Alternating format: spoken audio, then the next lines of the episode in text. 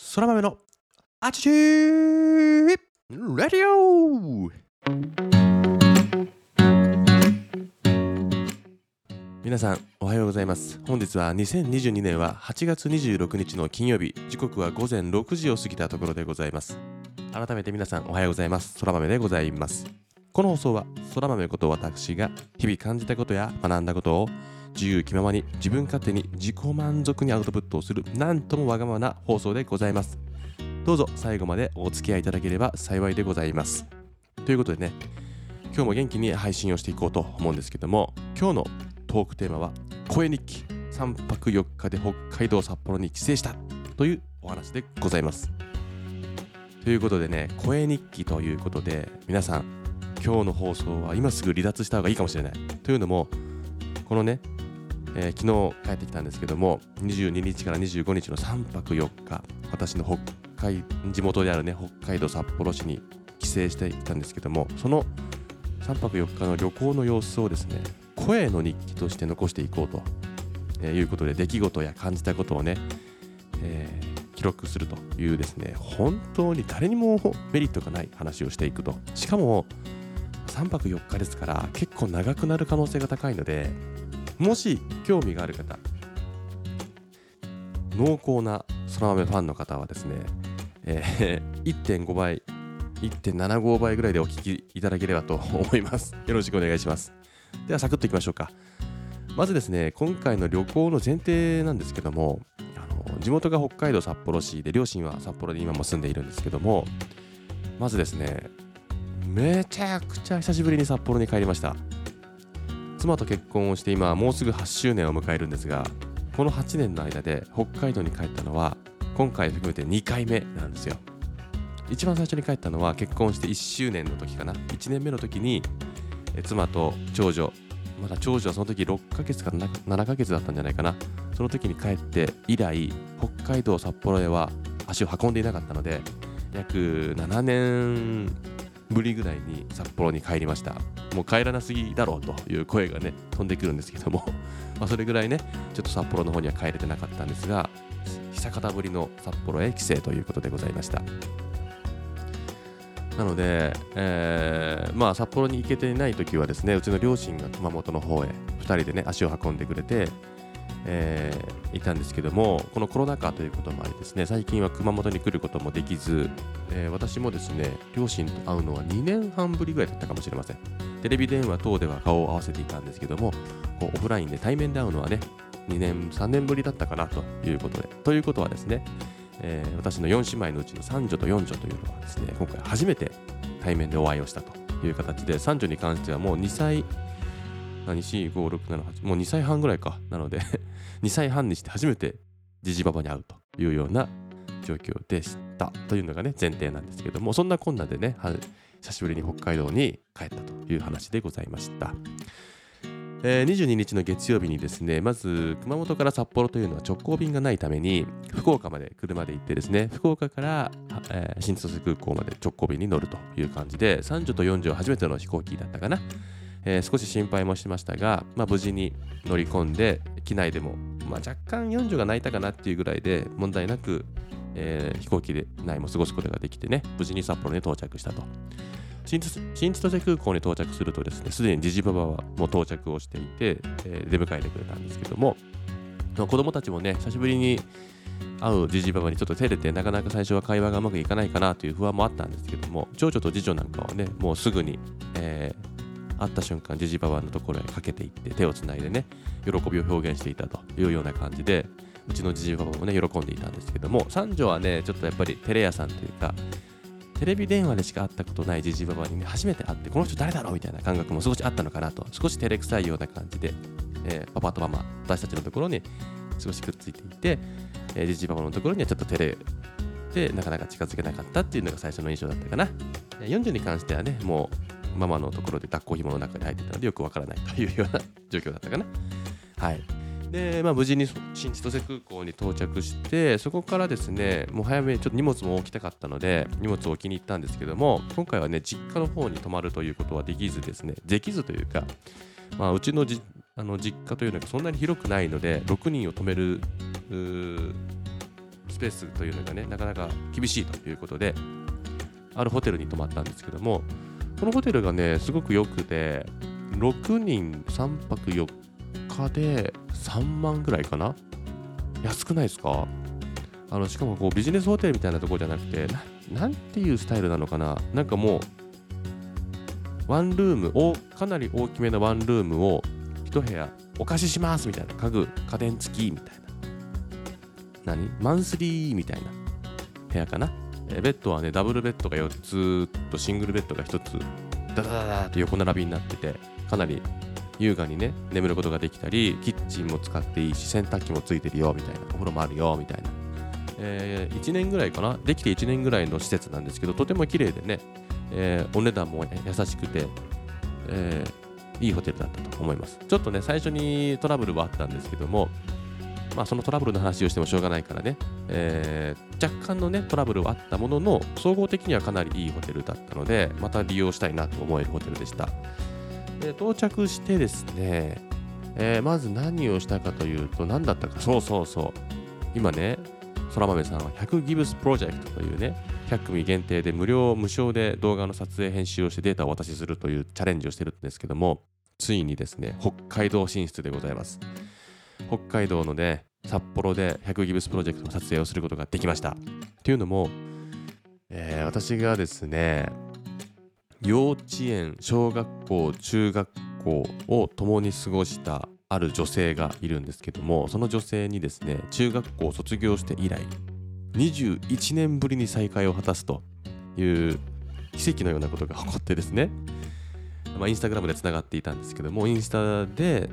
えー、つながり直してというのが近いですね。再びつながることができて、今回の100ギブスプロジェクト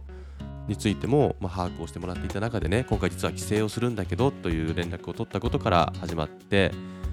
えー、日程調整もね、していただいて、無事に撮影をすることができたと、えー、いうことでね、本当に久しぶりに会ったんですよ。21年ぶりですからね、すごいですよね。だって中学校卒業したのが15歳とかでしょ？ねまあその彼女とはま幼稚園小学校、えー、と中学校が一緒というかなりの地元のね 女の子で、まあ、幼少期共に過ごした。まあその当時も仲良かったんじゃないかなと思いますある程度。うん。でまたねその女性がすごいのはうんとね小学校中学校と僕も一緒だったね。男友達と付き合って結婚してるんですよ。すげえんだなこの夫婦は。ほんとすごい。確か中学校の頃から付き合ってたんじゃないかな。それ結婚してますからね。で今子供は3人いてねその地元の方札幌の方に家も建てて、えー、過ごしているんですけども今日ね、えー、その撮影の時はその私の友人のね男友達の方は、えー、お仕事が忙しいということでねその女性と子供さん3人がね来てくれて無事に撮影をすることができた。まあ、再開もね、の喜びもほどほどに、まあ、時間も時間だったので、えー、農師公園というですね、地元の、まあ、あんまりゆかりはないんだけど、まあ、僕の宿泊施設から近くて、その女性の方方からも、まあ、そこさほど距離がない場所で、まあ、自然あふれる公園でですね、撮影をすることができて、えー、本当にね、また子供が可愛くてね、そっくりなんだよね、2人に。特に男の方にそっくりでその僕が知っている幼少期の顔にもうほとんど同じなんじゃないかと 言ってもいいぐらいそっくりな顔立ちでね懐かしさも感じながら、まあ、とてもね愛嬌もあって素直な子供たちだったなという印象で撮影を果たしてですね、えー、またこれから編集をしていこうという形なんですけども、まあ、縁あって100ギブスプロジェクト in 札幌というのもねできて、えー、嬉しかったなと思います。すごいよな、なんか今思っても改めてすごいなと思いますね。21年ぶりに再会をして、こう撮影ができるということ、本当に感謝しています。えー、でですね、えー、その撮影が終わって、えー、家族とですね、うちの両親とも、まあ、そのもちろんその撮影の時もね、一緒に過ごしていたんですけども、家族と。え撮影を終えた後に、えー、琴仁駅だったかなの近くにですねあるスープカレーを食べに行きました。ラッキョという確かスープカレー屋さんだったと思うんですけどもえー、そこにね行ってスープカレーを堪能したと、まあ、北海道札幌といえばスープカレーが有名だという話もあってね。僕自身あんまりなんかそのスープカレーが有名だっていう認識はあまりなかったんですけども、まあ、巷では有名だということもあってね妻もスープカレーを食べたいということだったのでスープカレーを食べに行ったと。でもね美味しかった。すごく。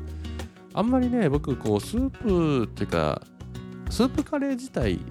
あんまりこう好き好んで食べないなっていう感じなんですよ実は。で普通のカレーのが好き。なんならドライカレーのが好きですみたいな。スープにせんでくださいみたいな感じなんだけど、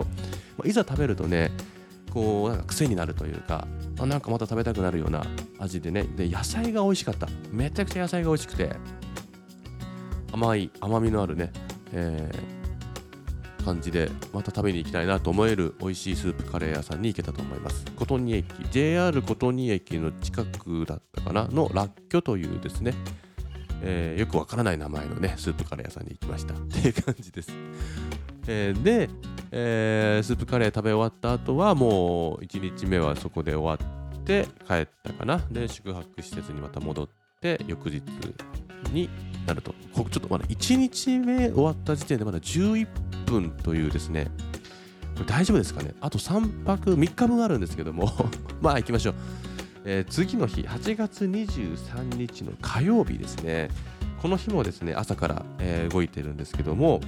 8時半ぐらいにジジババがですねホテルに来てくれてえー、っとですねそうそうそう朝ごはんはねサンドイッチを持ってきてくれましたね。なんか有名なのか分かんないけど、24時間空いてるサンドイッチ屋さんというですね、があって、そこのサンドイッチを複数個持ってきてくれてですね、一緒に食べました。で、今日の予定、その23日の予定は、丸山動物園というですね、私の地元にある動物園に行こうということでですね、僕も小学校とか幼稚園の頃に遠足で行ったっきりプリに行くんじゃないかなという昔からある動物園なんですけどもそこでみんなで行こうよということでですね、えー、行きましたと。でその丸山動物園に行く途中に丸山公園というですね公園を通っていくんですけどもなんかねその丸山公園がめちゃくちゃ素敵だったんですよ。うん。見たらすごいねまあまあうん僕の地元ってちょっといいいやらしいんだけど結構ね静かで閑静な高級住宅街になるのかな？になるんですけどもそこに突如として現れるですね大自然な公園みたいな丸山公園っていうのがあるんですけどなんか僕が住んでいた頃言ったら高校卒業まで札幌にいてその丸山公園っていうのがすごく身近にあったんですけどその時の感覚とはですね見え方が全然変わっていたんですね。まあ、そのことに自分自身も驚いたんですけどこう大人になってというか大人になってというよりはカメラマンという職業に就いたからなのかもしれませんけどもうロケーションがめちゃくちゃいいんですよ。もう最高にロケーションが良くて緑が綺麗。でその緑も何種類もの緑があって緑という色で言えば緑と一色なんですけどそんな一色ではなくて僕のもう感覚では何百種類というものの緑がね目に入ってきて奥行きがあってで素敵なんですよ。素敵とか言うなって感じなんだけどね。もうねこんないい場所があったのかというちょっと感動ですよね。なんだこれってめちゃくちゃいいロケーションでここで撮影会がしたい。ここで撮影がしたいと思えるようなね場所なんですよ。で大きいね公園なんですけどリスが普通にちょこまか歩いてるんですよ。でうちの娘もリスを見つけてね興奮してたんですけど リスが普通にいるような自然あふれる公園でねでその丸山公園っていうのを、まあ、まあまあな距離歩いていかなきゃいけないんですけどまあまあな距離を歩いていってその奥にようやく丸山公園っていうあ丸山動物園が現れてですね丸山動物園に入りました。で丸山動物園に到着したのがね、もうお昼の12時頃なんですよ。で、そのお昼の12時頃にはですね、もうすでにですね、結構な体力を削られているというような 確か印象でした。そこから、まあ、丸山動物園の中に、えー、入って、数々の動物を見に行ったんですけども、まあ動物園ですよね、普通の。普通の動物園なんだけど、一個一個のスケールはやっぱでかいなっていう印象でした象だとかは外から見る像もあればなんか像だけの室内スペースみたいなのもあったりしててなんか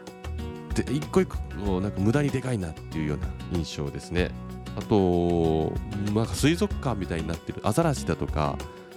もねいるんだけどアザラシなんかはこう水中トンネルみたいな施設もあって若干水族館風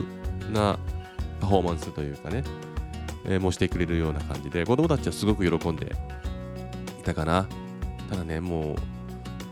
うやっぱりね疲れるのよ。歩き回るから。でうち4人も子供がいて40は全く歩けないから常に抱っこひもなんだけどまあもう最後の方はもう疲れ果てて歩けませんみたいな。抱っこしてくれみたいなね、えー、状況になるんですよ。分かっちゃいたけど。でベビーカー今回持って行ってなくてえー、唯一あるのアイテムとしては抱っこ紐1つなんですね。で、まあ、抱っこ紐は4女が占領するということでね、3女と4女は、あ、違う、次女と三女ですよ。長女はね、ずっと頑張って一人で歩いてくれたんですけど、次女と三女が最後の方はもうエンプティーマークが点滅してですね、えー、歩けませんと。もう俺は疲れちまったよというような感じでですね、ここから地獄の味わいですよ、皆さん。えー、僕もね今回張り切って撮影機器を持って行ってますからカメラとかカメラに使う機材とかをねカバンに持っていってその機材を入れたリュックもね重いんですよ。そこにね次女と三女をね両方抱っこするんですよ。右腕に次女左腕に三女みたいな。そして重い機材を背負うというねもうめちゃくちゃな筋トレを開始すると。いやマジで腕がもげるんじゃないかというぐらいのねえー、距離を歩かせるんですよ。そして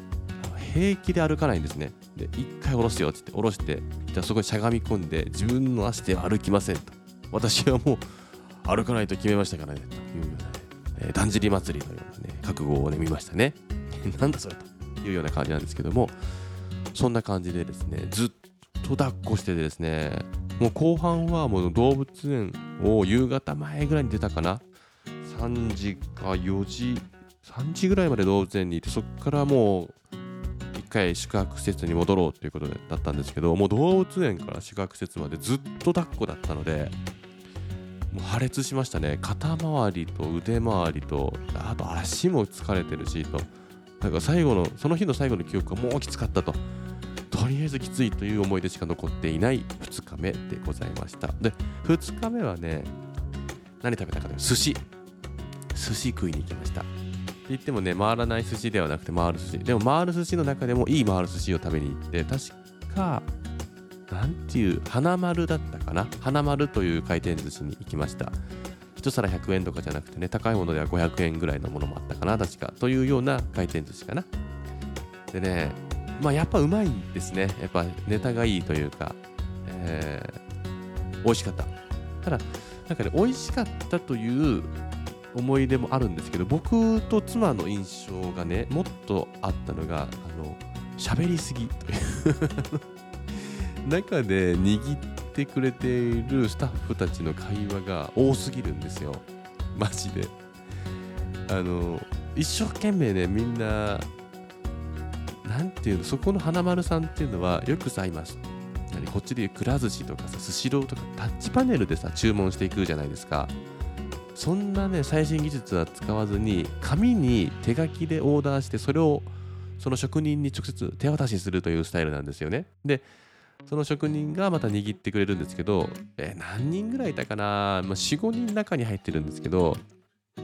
おそらく担当があるのかな？全員寿司握れるんだけどえー、その担当がある巻物が得意な人とか焼き物が得意な人とか多分いるんだと思うんだよね。それをこうマイクでねこう会話をみんなに聞こえるようにね言ったら普通にイヤホンに声届けるとかじゃなくて普通に大きな声になって届けるみたいなねもう原始的な声の届け方をするんですよ。でまたねそのスタッフがちょけちょけてるんじゃないかな。えー、なんとかなんとかなんとかです。ひょっとして近藤さん巻物6ついけますか？みたいな。お前ふざけてんのか？って。もしかするとうなぎ1つ作れますか？みたいな。いけますよみたいな。あいよみたいなね。いやもう俺も混ざっていいですか？みたいな。ちょっとそのマイクパフォーマンス僕もやらせてもらってよかですか？みたいな感じでしたね、僕は。おっと、えー、いくらロッカンもしかして作れる人いますか？みたいな。いや、作れ、黙って作れよみたいな。お前よみたいな。っていうのが印象でした。まあ、マスクはしてるからね、いいけど、お前そんな、そんなめちゃくちゃ喋ってるって動かせっていうのが率直な意見でございました。ただ、味はいいと。ネタもいいというような回転寿司屋さんでした。そんなこんなで2日目は終了。えー、3日目ですね、24日の水曜日、えー、ついに後半戦3日目ですね。3日目はですね、もうね、もう前日の長距離のウォーキング、並びに私はもう長距離の抱っこによって身体ともにボロボロになってきているということでですね、もうちょっとあまり遠方には行かずに札幌駅周辺で甘いものを食べようというツアーに切り替えました。札幌駅周辺にはですねいろいろあるんですけども、まあ、メインどころの大通公園というですね札幌市内にある、まあ、一番街中にある公園なんですけど、まあ、大通公園を家族で歩きいい天気に恵まれてですね子供たちもちょっと遊具で遊びたいという希望もあったので、えー、大通公園にある遊具で、えー1時間は遊んでないかな1時間ないぐらいちょっと大通公園で遊びました。素敵な公園でですねなんか僕自身も久しぶりに行ったんですけどあこんな公園だったかなみたいな。だからいちいち自然があるなっていう印象。街中なんだけどきちんと緑があってで遊具もねなんか有名な建築家さんが作ったようなデザイン性あふれる遊具があったりなかなか面白い作りの遊具が多くて子供たちも満足して遊んだんじゃないかなと思います。でそこで遊んだ後は北家老というですね、えー、北海道にあるお菓子屋さんっていうかシュークリームだとかが有名な、えー、甘味どころというかですね北家老というところがあるんですけどもこの北家老のソフトクリームが食べたいというのを目的に行ったんですよそこの北カロのですね、ソフトクリームは1つ410円だったかな。ですけど、一応、こう、口コミによると、北海道で食べたいソフトクリームトップ5ぐらいに入るようなソフトクリームで、それをね、頼んでね、えー、まあ子供もね、言ったら、4人中3人か、40は食べれないけど、3人は1人1個しっかり食べて、で、我々夫婦とうちのじじばも食べて、だから1、2、3、4、7個 ?7 個頼んでね、えー、3000円ぐらいと ソフトクリームだけで3000円も払ったのかみたいな感じなんだけど、うまかった。めちゃくちゃ美味しかったですね。えー、大きいんですよ、サイズが。サイズが大きいし、こうちゃんと牛乳の濃厚さと滑らかさと、で、甘すぎず、でも、甘かったかな？コーンもすごく美味しくて、すごく大きなソフトクリームだったんですけど、子供ちゃんたちもね、しっかり平らげましたね。あ美味しかった。結構今回行った北海道旅行の中でも上位に入るっていうかトップクラスに美味しかったですね今回の旅行で。っていうぐらいおすすめのアイスクリームです。北家老の。ソフトクリームでこの北家老っていうのはねこうシュークリームがすごく有名で大きいハンバーガーみたいなねめちゃくちゃ大きいハンあのシュークリームが有名なのでクリームの量がえげつないんですけどこれはねまた最終日に食べましたけどねえー、という感じですね。で、その北からのソフトクリームを食べた後に、また甘いもの食べに行こうということで、今度はね、皆さんも知ってるんじゃないかな。六花亭。えー、六花亭というですね、ところの、えー、店舗、えー、札幌本店の方に行ったのかな。で、このね、六花亭といえば、マルセイバターサンドというのが有名だと思うんですね。えー、クッキー生地のものに、何でラムレーズンっていうのかな。クリームとレーズンがサンドされたもの、マルセイバターサンドというのが有名だと思うんですけど、これの北海道の札幌本店限定のですね、マルセイバターアイスというのがあるという情報を妻がキャッチして、それを食べに行こうということで、また限定ものを、そこでしか食べられないものを食べに行こうねということでですね、食べに行きました。六花亭に行って、このマルセイバターアイスというのを食べに行きました。だからついさっき北カロでソフトクリーム甘いもの食べてまた甘いもの食べに行くとなるとね疲れてるということでねその六花亭でピザ頼むんですよ皆さん六花亭にピザがあるって知ってましたか、えー、バルゲリータとミックスピザを頼んだんですけどまあこれが普通のピザなんですねえー、ピザ。まあ、ピザ屋じゃないからしょうがない。まあ、まあ、普通のピザを食べた後に、えー、その甘いものを食べに行くということでね、マルセイバターアイスとか。で、次長は、そんなのは気にせずね、ストロベリーパフェを食べたいということでね、それを食べてましたが、まあ、美味しかったです。これも美味しかった。妻なんかはかなり美味しかったなという感想だった。僕はね、ただ普通のがいいなっていう印象でした。いつも食べているマルセイバターサンドでいいかなこれを冷蔵庫で冷やして食べてもう変わんねえんじゃねみたいなのが正直な感想です。まあそこでしか食べれない限定ものを食べたという満足度は高いけども、うん、次はもういいかなっていう感じでした。まあ参考になればなっていう感じです。で、えー、夕飯をね食べましょうということになった。もう外食がちょっと続いていてまあ外食美味しいんですけどお金もかかるしなんせ子供4人いるとですねゆっくり食べれないというのもあるのでもう今日は家で食べようということを言っていてね、えー、地元のスーパーでいい食材を買ってそれをホテルで、えー、調理をしてみんなでゆっくり食べようねっていうことに3日目はしてですね、えー、地元のスーパーに行ってやっぱせっかく北海道に来たからね魚が食べたいということでねホッケを買いました。ちょうど運よくそのスーパーにね、えー、外注の魚屋さんというか外に普段はそこに入っていないような魚屋さんがたまたまこう出稼ぎに来ていてですねそこの魚屋さんでホッケを買うことができたんですけども本当に脂の乗ったホッケをですね買うことができて、えー、1匹2500円ぐらいしたかな、まあ、ちょっと高いかなっていう印象だったんですけどまあその値段以上にですねめちゃくちゃ美味しかったんですよこのホッケが。もうそれこそまあこれもトップクラスでうまかったですね。めちゃくちゃうまいっていう。これはうまいねってみんなで言いながら食べて脂が乗っててね。子供たちもねめちゃくちゃいっぱい食べたんですよ。えー、やっぱ家ご飯いいよねっていう感想に至りました。あ なんかホッケーだけじゃなくてあと簡単なものをね作って食べたんですけどゆっくり食べれるっていうのと子供たちがね騒いでもまああまり気にならないというかで子供たちもね外食先よりやっぱ家っていうかそういう方が食べるんですよ。安心しましたね。やっぱで外食するより値段も安くなるしゆっくり食べれるしやっぱ我が家は家ご飯派だなっていうのを再認識しました。いい食材を買って調理自分たちで調理をしてゆっくり食べようね。でもそっちの方が満足度が相当高い、うん、外食先だと変にお金かかってるけどなんかよく分かんなかったねっていうことが多いのでまあ、外食するんだったらとびきりにいいものをそこでしか食べれないものを食べに行くっていう考え方によった方がいいかなっていうのをまた今回感じた次第です。ということでね、えー、あっという間に3日目が終わってもう収録時間もやがて30分になるんですがもうこの際行っちゃいましょう。続いて最終日です。25日水曜日。あ木曜日か。昨日の出来事ですね。昨日は、えー、もうねその日はもう朝から準備をしてチェックアウトをしなきゃいけないということでねそそかと朝からチェックアウトの準備をして10時ぐらいにホテルを出ました。そこからもうね新千歳空港に向かいましょうということで新千歳空港に戻りまし戻ったというかもう向かったと。でそこでお土産を買ったりまた甘いものを食べたいということでね冒頭1日目に食べた2日目かに食べた北カローというのがね空港にも入っているので北カローでシュークリームをみんなで食べて、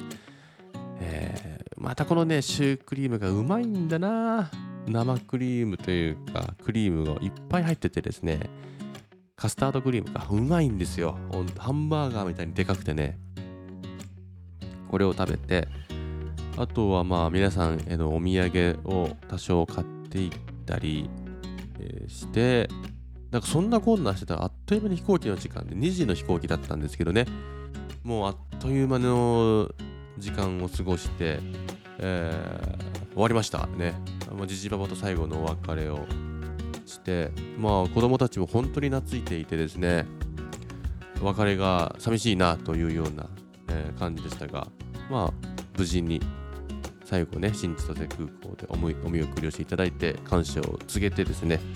えー、お別れをしてですね飛行機に乗り込んだというようなまあ最後の日はこんな感じですよね。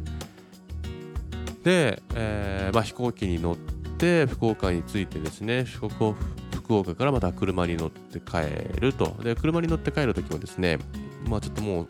家に帰ってご飯作るのめんどくさいなというのが働いてですね、えー、太宰府インター近くにあるコリアンというですねうどんそば屋さんうどんとそばがあるお店なんですけどこのコリアンというのに久しぶりに行きまして大野城にあるんですけどここのねうどん屋さんそば屋さんのカツ丼がすごく有名なんですね。でそこでカツ丼をみんなで食べてあと肉うどん食べたんですけど肉うどんがめちゃくちゃうまくてなんか福岡のうどんっていう感じで柔らかいうどんね。なんですけどだしがねうまくてね。これマジでみんなおすすめしたい。うまいうどん屋さんなんで太宰府インター近く大野城にあるコリアンというですねたぬききつねにあん。って書いてコリアンって読むんですけどもしご興味がある方は、ね、調べて行ってみてください。あのうどんめちゃくちゃうまいのでカツ丼が有名なんですけどね。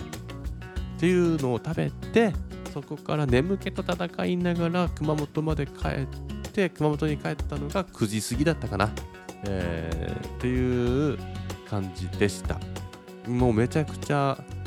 駆け足で話したつもりなんですけど、まあ、30分経ってしまったという感じですね。あていうか最終日ね朝めちゃくちゃ早起きしててかいつも通り3時に起きて筋トレした後に僕ねそうそうそう2時間ぐらい自分の地元を歩き回ってましたね最終日それ言うの忘れとったね自分のうーんよく幼少期に遊んだ公園だとかの小学校行ってた塾中学校とかねその辺を練り歩いて2時間ぐらい一人で散歩してたんですよ。これがなんか疲れたけどすごく良くて忘れていた記憶が蘇るんですよね。うんなんか寂しい気持ちだとかは寂しい気持ちではないな。なんか懐かしいというか、うん、なんか、そんな気持ち？うーん、なんか、あ、そうだったな、こんなことがあったなとか、普段絶対に思い出さないようなことを思い出すことができて、寂しさではないですね。なんだろうな、この感覚は。なんか懐かしさというか、その昔の記憶が蘇るというシンプルな感情ですよね。うん。でもなんか最終的に帰ってきて疲れたんですけどすごく心がすっきりしていて楽しかったんですよねしなんか頑張ろうとまた頑張ろうっていう気持ちになれた散歩でした。っていう感じかな。はい。だか今回の今日のラジオはマジで長いね。っていう感じなんだけどでも今回の3泊4日の旅行を通じて思ったのは、まあ、両親に久しぶりに会えてよかったなということですね。僕が会えてよかったというよりは孫を見せることができて孫もね懐いてるんですよ。本当に懐いてて全員。まあじわも楽しかっただろうなと思います。まあ間違いなく楽しかったと思いますし今離れてね多分寂しいんじゃないかなと思っているんですがやっぱりね、孫を見せて、まあ、僕自身の顔であったり、妻の顔であったり、孫とね、一緒にこう、同じご飯を食べて、同じものを美味しいと言えたり、同じものを見て、同じことを感じれる時間こそが、まあ、ハッピーな時間だったなと思います。まあ、やっぱりうちの親もね、68歳かな？親親父が68歳でおかんが67歳ってね、まあ、決しても若くはない、えー、けどまだまだ元気にね過ごしてくれていて安心したなという。一方やっぱりもっともっとね会う機会を増やしてね孫を見せていきたいなっていう確認ができたと。やっぱあとは感謝ですね、えー、優しくですね、えー、心遣いただきながら孫と遊んでくれて、えー、いろいろね私たち夫婦にもやすあのよくしてくれてね感謝したいなと思います。それともう一個ねしっかりと感謝を伝えなければならないのが留守にしていたですね我が家熊本の我が家にですね猫の地位を置いていったんですけども、えー、実家に預けるとかペットホテルに預けることなくねもう家にいさせたんですね、えー、それが一番落ち着くだろうという判断をしてで留守の間ね、えー、妻の両親熊本にいる妻の両親が朝と晩ね地位にご飯をあげたりトイレの掃除をしてくれたりしてね我々にも地位の様子を写真を送ってくれましたあの元気にしてるよというねえー、写真を送ってくれたということでね、重ねて感謝だなと。なんか、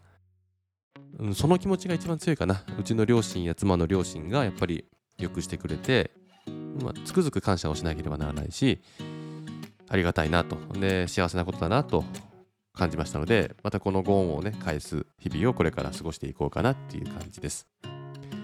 今度はねまた冬の北海道だとか今度は観光メインっていうのをねして過ごしたいなっていう気持ちも持っていますがまあとにかく楽しかった。また行こうと。また今日から仕事をね撮影が入ってるんですけど頑張ろうという活力パワーチャージになったなと思います。はい。ということで35分の長丁場になってねこれは本当に自分自身の記録のために収録させていただきました。もし万が一お聞きくださっている方がいたらねありがとうございます、えー、本当にしょうもない話に付き合っていただいてありがとうございました、えー、また明日からは学びのある話をね少しずつできればいいなと思いますので引き続きこのラジオお聴きくだされば幸いでございます。ということで3泊4日の北海道札幌帰省旅行の話はここまでとさせていただきます。ありがとうございました。皆さん今日も最高の一日をお過ごしください。また明日の配信でお会いしましょう。Have a good day またねバイバイ。